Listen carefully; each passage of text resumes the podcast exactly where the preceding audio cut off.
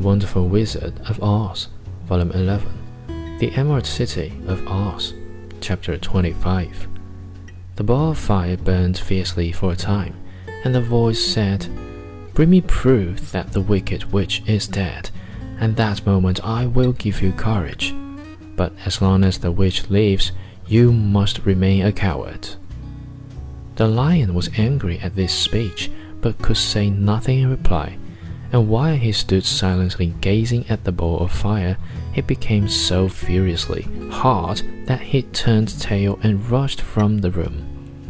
He was glad to find his friends waiting for him and told them of his terrible interview with the wizard. What shall we do now? asked Dorothy sadly.